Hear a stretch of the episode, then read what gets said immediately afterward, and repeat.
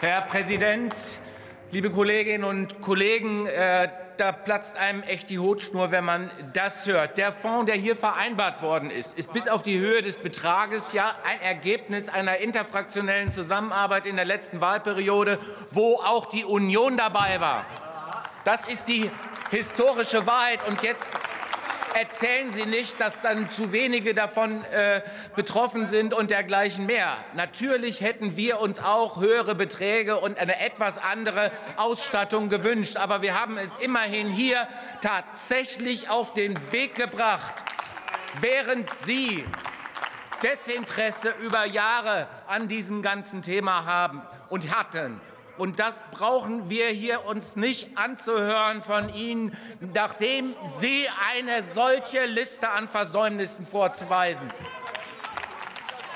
Und was ich auch, Sie können eine Zwischenfrage stellen, anstatt immer noch undifferenziert zu brüllen. Und wenn Sie alle gleichzeitig rumschreien, versteht ja kein Mensch, was Sie da erzählen. Hören Sie mir jetzt erst mal zu, bitte.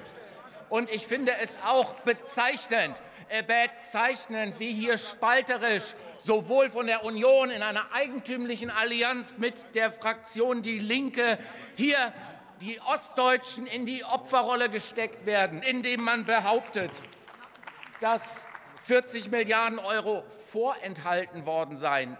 Das ist nicht vorenthalten worden.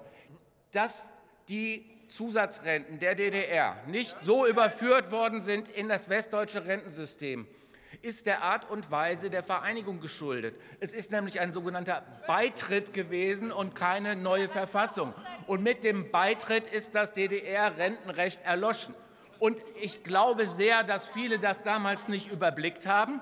Und ich sehe und respektiere auch und unsere gesamte Fraktion die menschlichen Härten, die dadurch entstanden sind. So etwas passiert in diesen Umbruchzeiten. Aber rein rechtlich, und das ist ja auch ausgeurteilt, gibt es leider keinen Rechtsanspruch für die Versorgungsbezüge der Zusatzrenten der DDR.